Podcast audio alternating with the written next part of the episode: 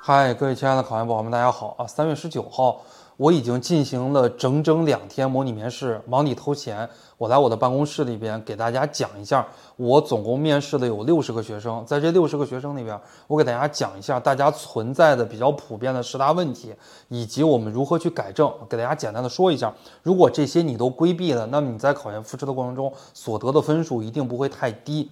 第一个问题的话呢，就是不思考直接答。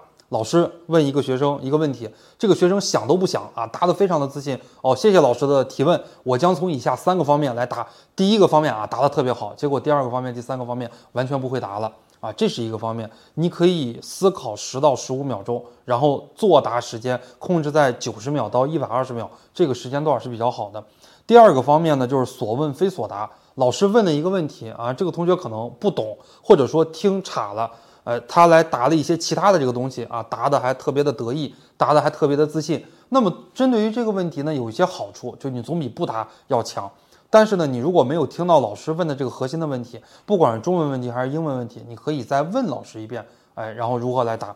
第三个方面呢，就是不作答啊。很多同学，呃，当老师问完你问题之后啊，问了一个啊，说老师换一个问题吧。啊，老师又问一个问题，然后又换一个问题，换问题的这个频次呀不能太多啊。如果换问题的频次太多了，然后老师都不想问你问题了。第四个问题的话，我觉得很多同学答的不好。呃，这个问题是什么呢？很多同学我们考教育硕士或者说教育学硕士，很多同学跨考。那么我问这个同学，你为什么跨考？哎，很多很多的同学就觉得啊，我高考的时候，我那个时候就填差了。我高考的时候本来就想学的教育，就想学师范，结果就报成什么什么了。然后结果大学四年浑浑噩噩，大学四年就想着我要跨考研究生，我要跨考什么什么。我问到一个男生的时候，那个男生是二零一七年毕业的啊，然后他说啊，他在泸州老窖工作了三年，在这泸州老窖工作了三年的时间里边，浪费了光阴，没有什么成长，也没赚到什么钱，就类似于这个方面。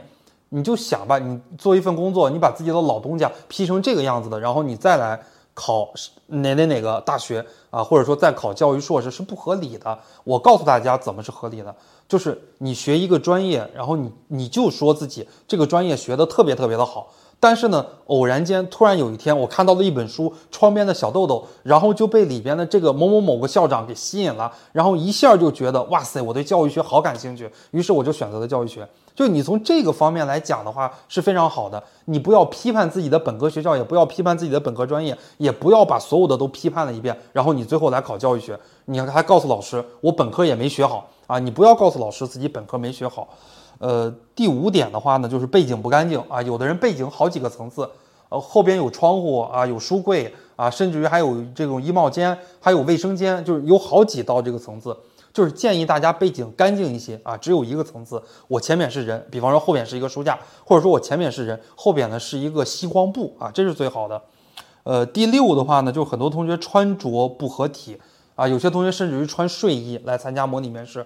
我告诉大家，如果是室内的话，大家穿一件卫衣，或者说穿一件毛衣，或者说穿一个小西服，或者说穿一个小衬衣，打个小领结，这个就足够了啊。如果是在室内的话，因为室内是有空调的，你可以调节自己的这个温度。你穿一件是最好的，给人的感觉是最清爽的啊。穿的越多越不好。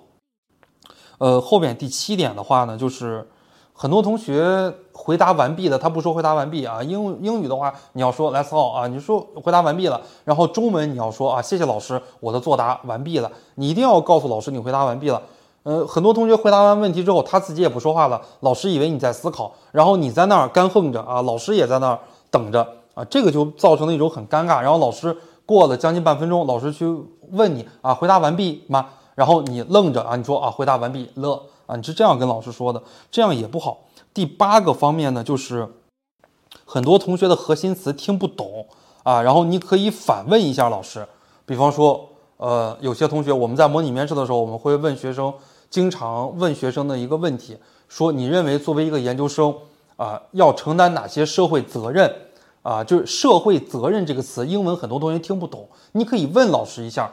啊，你说用英语问老师一下什么是社会责任，让老师给你解释一下啊。老师跟你说，作为一个研究生啊，应该为社会做的一些事情，这个叫社会责任。然后你就知道了啊，我们应该呃，我们应该有正确的这个政治觉悟呀，我们应该努力学习呀，我们应该怎么怎么怎么样。然后你这样就会说了。很多同学呢直接就把这个问题给 pass 掉了，然后结果最后英语板块得的分数很低。呃，这是一个问题。第九个问题呢，很多同学在答题的时候没有逻辑啊，老师一问问题，立马就回答了。呃，我们在回答问题的时候呢，你要告诉老师啊，老师你好啊，我谢谢老师的提问，我将会从以下三点或者说以下五点来答，第一、第二、第三、第四怎么样啊？然后总分总这个样子，或者说呢，问题原因对策啊，老师，现在中国的当下的私立幼儿园存在着哪哪哪些问题，产生这样一些问题的原因啊，建国以后或者改革开放以后怎么怎么地啊？然后最后呢，我的对策是啥啥啥啥啥啊？要从这个角度来入手。第十个问题啊，也是很多同学存在比较多的一个问题，就是口头化的东西太多啊，在口头作答的时候啊，什么什么嘛，什么什么哈啊，什么什么啦，什么什么嘛啊，就是这个口头的语言，实际上实在太多了，你完全就跟老师在唠嗑啊，完全是在聊天儿，你要用一些偏学术的这种语言啊，或者说比较正式正规的这种语言，甚至于带一点书面化的语言来进行这个答题。啊，不要跟老师唠家常一样，这个样子来答题。这个是我参加了两天的模拟面试，六十个学生，我能想到的大家普遍存在的一些问题。如果大家啊，对于考研面试或者说模模拟面试还有什么问题啊，可以私信私聊我，或者说来弹幕告诉我。谢谢大家。